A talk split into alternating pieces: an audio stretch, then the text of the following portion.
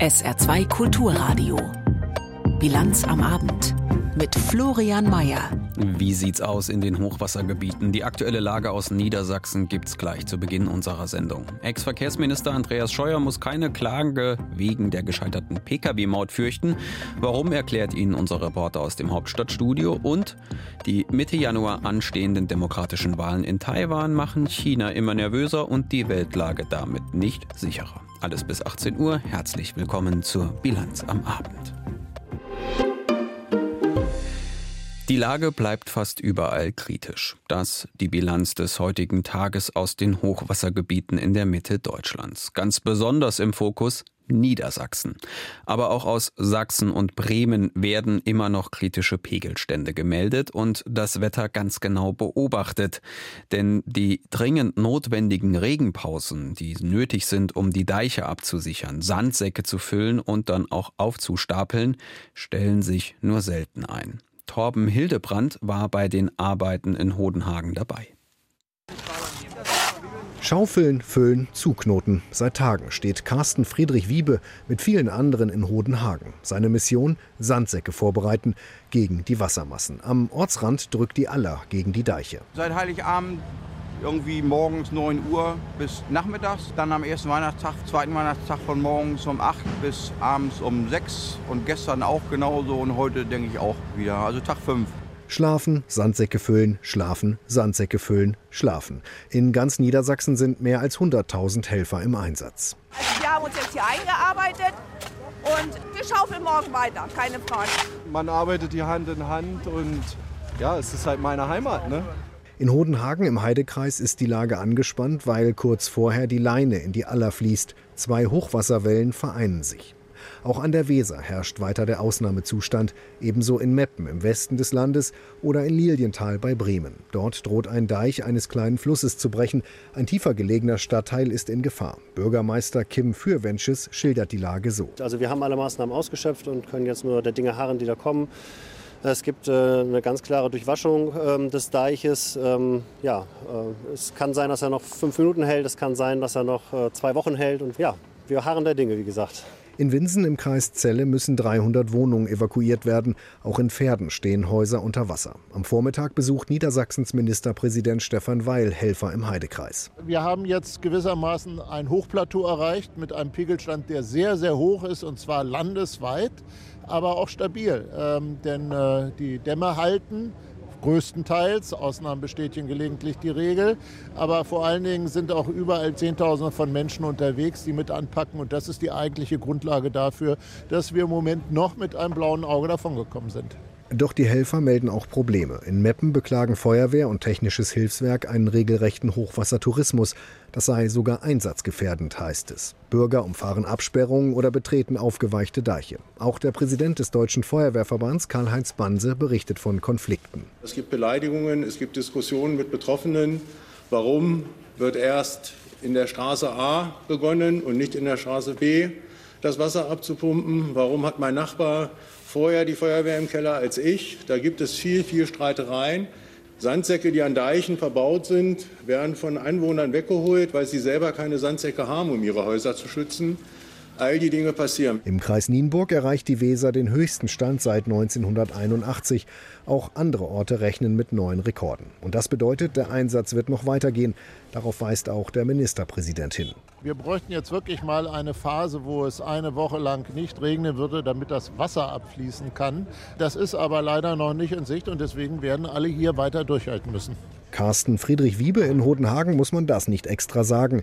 Er schaufelt und schaufelt und schaufelt. Weitermachen, solange bis es weg ist, das Wasser. Und um Hilfskräfte geht es auch in unserem nächsten Beitrag. Wir berichten ja das ganze Jahr schon über die zunehmenden Angriffe auf Rettungskräfte und Polizeibeamte. Und das Phänomen ist ganz und gar nicht neu, auch im Saarland nicht. Bereits 2018 wurde unter dem damaligen Innenminister Klaus Bullion CDU die blau-rot-weiße Schutzschleife als Zeichen der Solidarität mit Einsatzkräften und gegen Gewalt gegen dieselbigen eingeführt. Jetzt, kurz vor Silvester, gewinnt das Thema allerdings allerdings noch mal mehr Aufmerksamkeit, weil unverständlicherweise für manche überraschend, größere Mengen Alkohol, eine ausbordende Stimmung innerhalb großer Massen und explodierende Pyrotechnik dazu führen können, dass Polizeibeamte und Rettungskräfte in diesem Umfeld nicht nur scharf angegangen, sondern auch direkt attackiert werden. Und wie eine aktuelle bundesweite Umfrage zeigt, haben Qualität und Menge dieser Angriffe zugenommen. Sarah Beham für den SR. Gewalt gehört mittlerweile zum Alltag von Einsatzkräften. Polizei und Feuerwehr in Berlin appellieren daher kurz vor Silvester in einem gemeinsamen Video. Greift uns nicht an. Es schießt uns nicht mit Böllern, Raketen oder Schreckschusswaffen. Die Neuköllner Silvesternacht im vergangenen Jahr soll sich nicht wiederholen. Aber Gewalt ist kein Einzelfall, Gewalt ist auch kein Silvesterphänomen, stellt Thomas Witschurki vom Deutschen Feuerwehrverband heute bei einer Pressekonferenz in Berlin klar. Gemeinsam mit der Deutschen Unfallversicherung wurden mehr als 6500 freiwillige Feuerwehrleute befragt. Das Ergebnis, jeder zweite Ehrenamtliche hat bereits Beleidigungen, Beschimpfungen oder Bedrohungen im Einsatz erlebt. Der Präsident des Deutschen Feuerwehrverbands, Karl-Heinz Banse, nennt drastische Beispiele wie in Thüringen. Feuerwehrler mussten jemand aus dem Haus äh, befreien.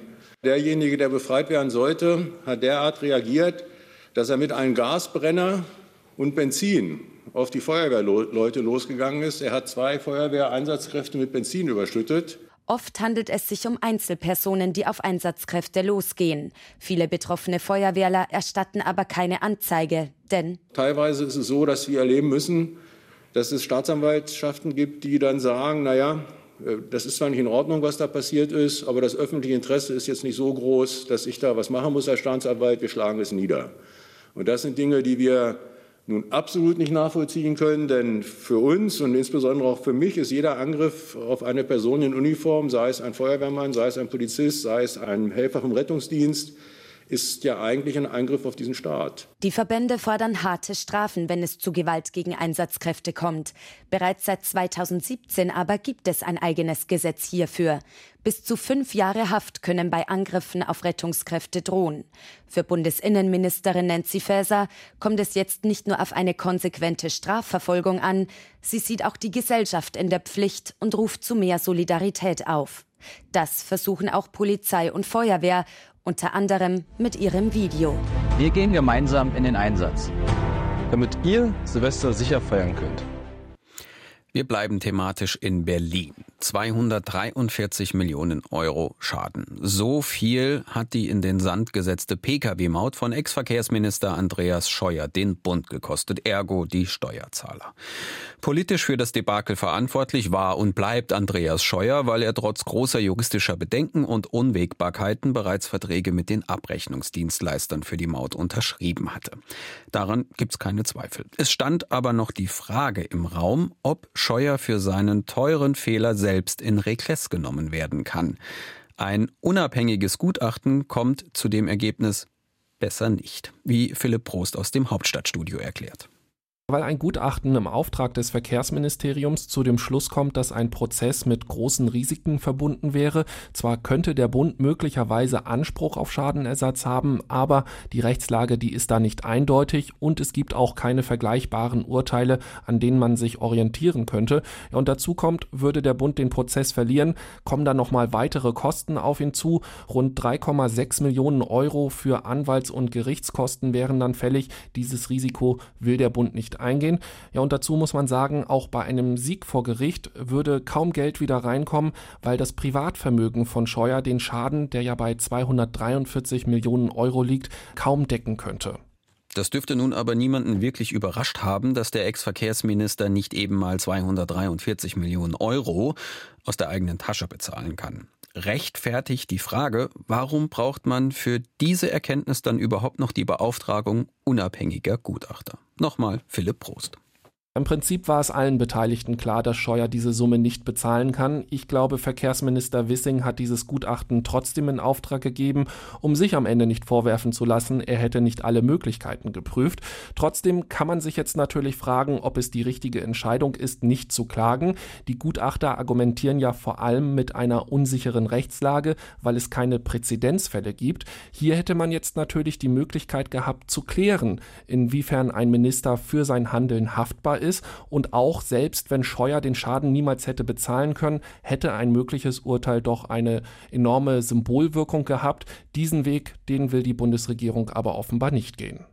Wir lernen also, wenn man Fehler fabriziert, dann am besten so, dass ihr Ausmaß die eigenen Wiedergutmachungsmöglichkeiten maximal übersteigen.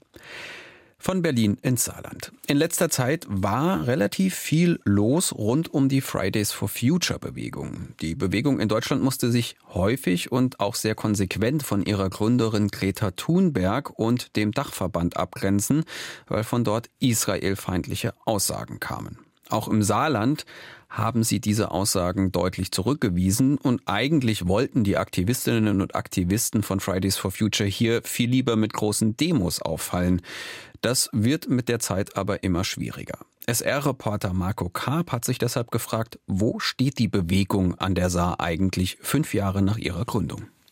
Bilder und Videos von großen Demos von gemeinsamen Sprechchören projiziert auf eine Videoleinwand. Die Aktivisten von Fridays for Future sitzen an einem runden Tisch und blicken zurück. Vor rund fünf Jahren gründete sich die Bewegung im Saarland. Die großen Demos durch Saarbrücken mit tausenden Menschen wie im Jahr 2019 sind vorbei. Beim letzten Aufruf Anfang Dezember kamen noch 25 Menschen.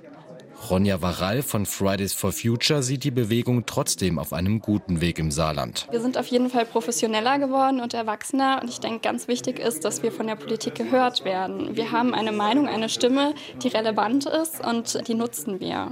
Ich denke, das ist so die größte Veränderung. Dann natürlich im Saarland sind wir viel von Fluktuationen betroffen. Wir haben großen Wechsel. Wir müssen uns immer wieder neu finden. Und das ist natürlich eine Herausforderung, aber auch eine große Chance.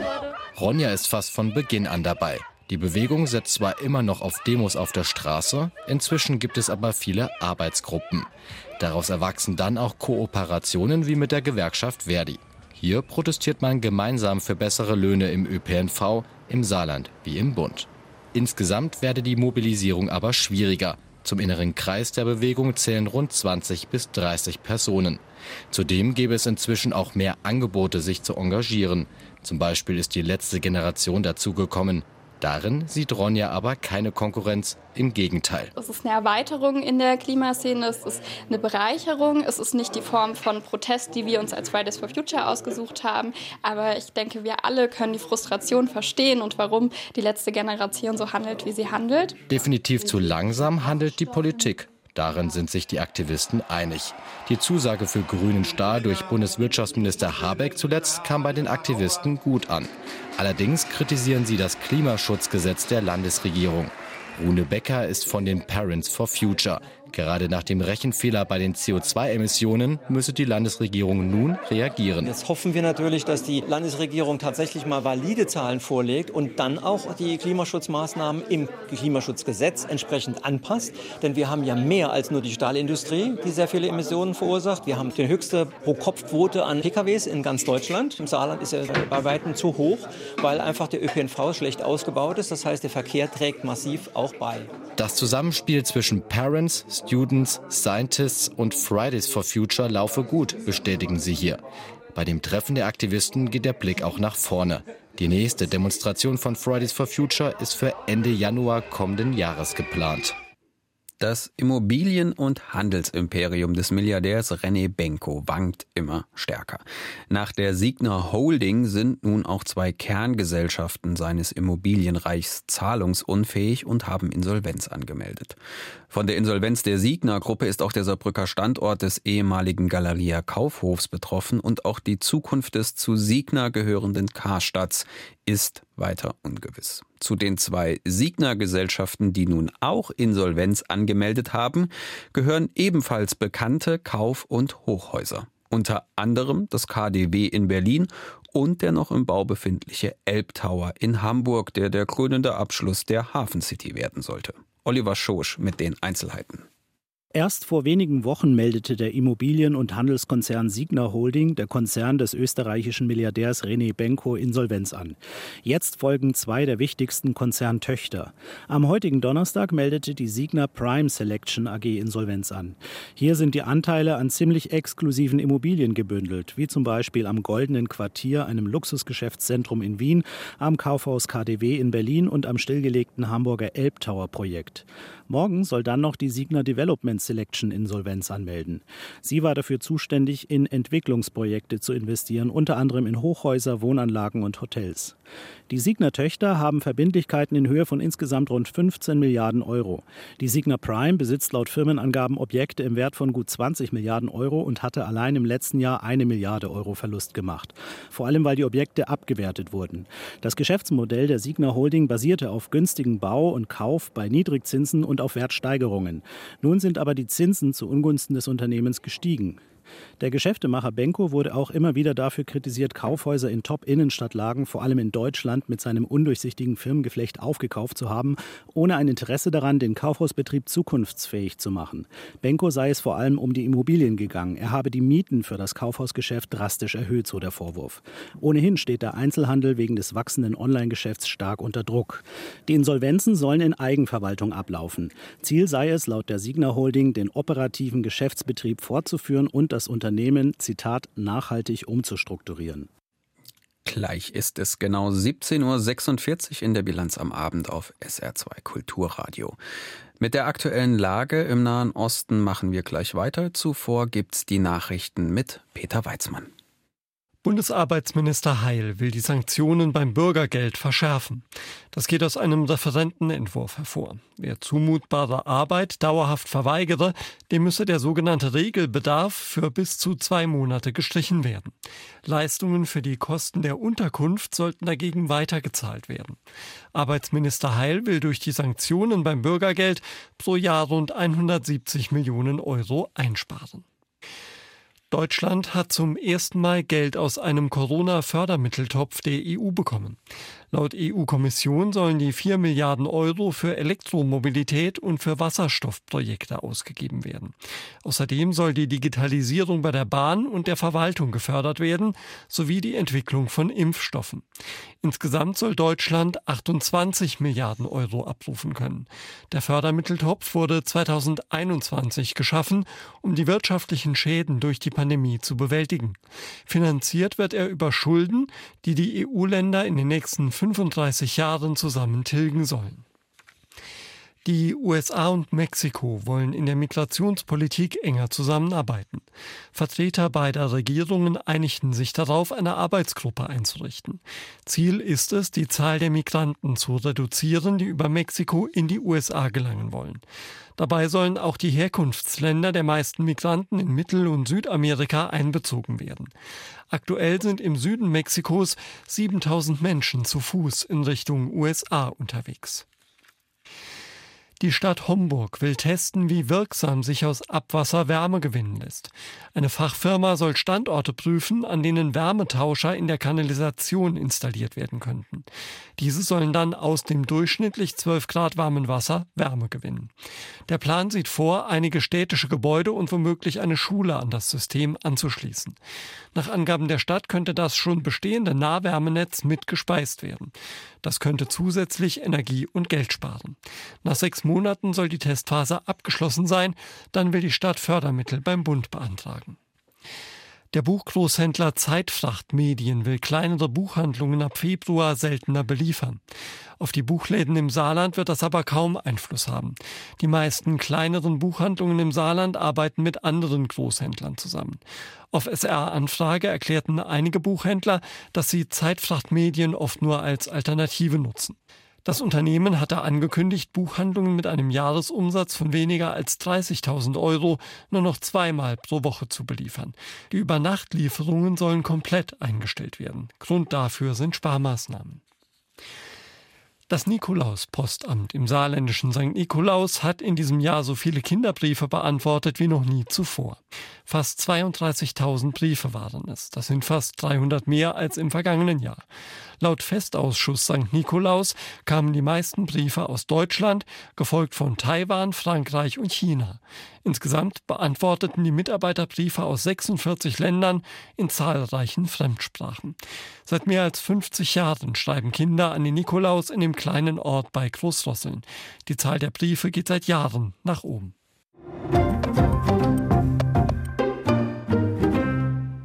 Lage im Nahen Osten bleibt quasi unverändert. Die israelische Armee rückt weiter im Gazastreifen vor, setzt dabei weiterhin auf Bombardements, gefolgt von Bodentruppen, die von Panzereinheiten unterstützt werden.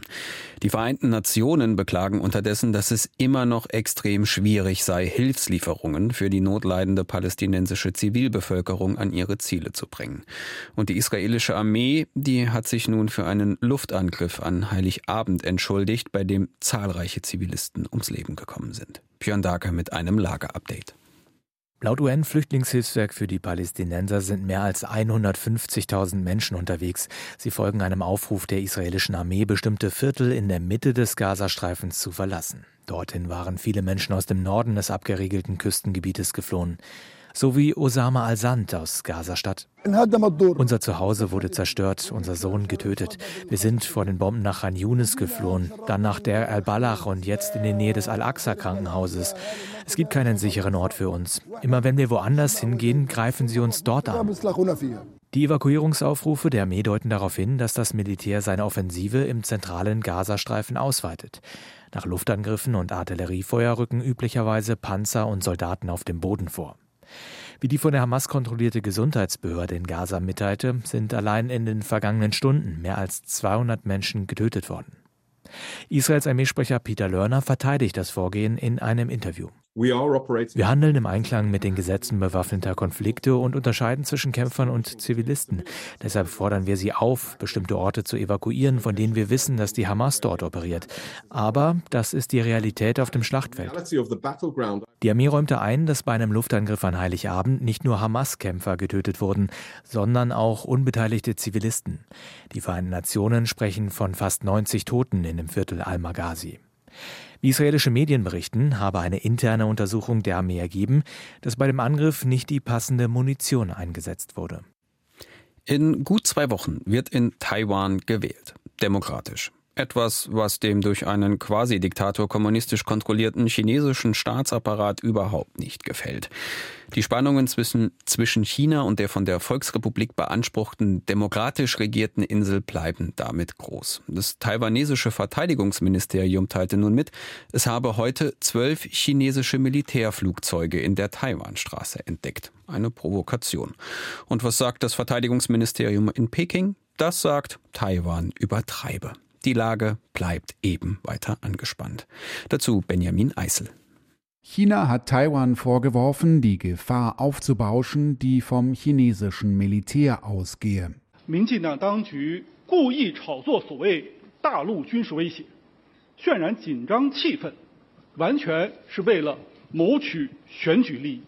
Die in Taiwan regierende Demokratische Fortschrittspartei übertreibe, um bei den anstehenden Wahlen punkten zu können. Das sagte der Sprecher des chinesischen Verteidigungsministeriums Wu Qian in Peking. In Taiwan wird am 13. Januar gewählt. Der Kandidat der regierenden Demokratischen Fortschrittspartei William Lai liegt in Umfragen vorn.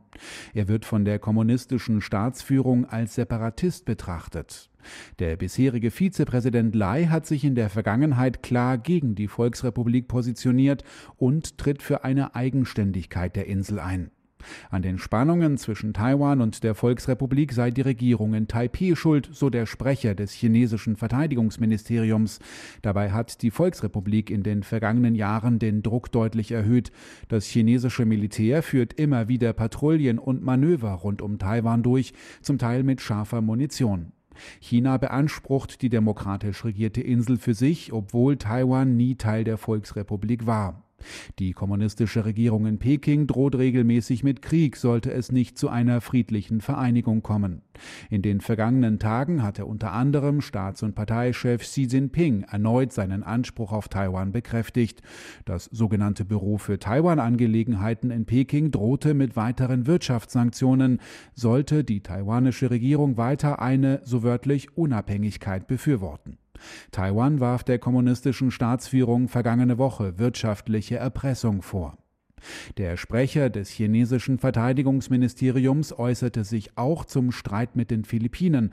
Er warf der Regierung in Manila wiederholte Provokationen vor, die man nicht tolerieren werde. Die Philippinen hatten Anfang des Monats die chinesische Küstenwache beschuldigt, philippinische Versorgungsschiffe mit Wasserwerfern beschossen zu haben. Das stimme nicht, sagte der Sprecher und erhob seinerseits Vorwürfe. So seien philippinische Schiffe in von China beanspruchtes Gebiet eingedrungen und hätten ein Schiff der chinesischen Küstenwache gerammt.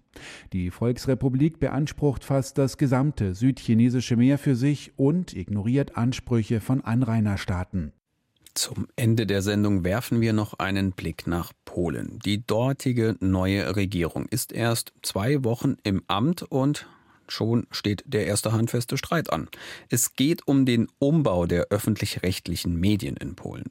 Der Kulturminister hatte gestern deren formelle Auflösung bekannt gegeben, um die Sender, die unter der alten rechtsnationalistischen Regierung als deren Sprachrohr galten, nun staatsfairer, staatsferner neu aufbauen zu können. Dem peace-nahen Präsidenten Duda passen diese Pläne der proeuropäischen Regierung von Donald Tusk überhaupt nicht. Sophie Rebmann berichtet. 27 grudnia, Środa w 19.30 Marek Die 19.30 Uhr Nachrichten bei TVP. Seit einer Woche laufen sie nun, beständig, Abend für Abend. Und obwohl die Moderatoren bei der Berichterstattung Ruhe ausstrahlen, hinter den Kulissen herrscht große Aufregung. Die Journalisten produzieren ihre Sendung in drei unterschiedlichen Studios. Zwei davon halten sie geheim. So groß ist die Sorge, die aufgebrachten PiS-Abgeordneten könnten sich der Ausstrahlung in den Weg stellen. Seit mehr als einer Woche blockieren sie das Gebäude des polnischen Fernsehens TVP und der polnischen Nachrichtenagentur PAP. Aus Protest, denn das Parlament hatte eine Resolution verabschiedet, in der es alle staatlichen Behörden und Ministerien dazu aufrief, die Zitat verfassungsmäßige Funktionsweise der öffentlichen Medien wiederherzustellen. Und am Tag darauf tauschte der neue Kulturminister Bartłomiej Sienkiewicz die Aufsichtsräte von TVP, der Nachrichtenagentur PAP und des polnischen Radios aus. Dann tauchten aber neben dem von Minister Sienkiewicz ernannten Intendanten bei TVP plötzlich zwei weitere auf. Den einen wählte das bereits entlassene Aufsichtsgremium des Senders, den anderen der Rat für nationale Medien, ein von der PiS geschaffenes und mit PiS getreuen besetztes Gremium. Das seien Provokationen und Hürden, auf die man sich vorbereitet habe, sagte Premierminister Donald Tusk am Mittwochnachmittag in einer Pressekonferenz.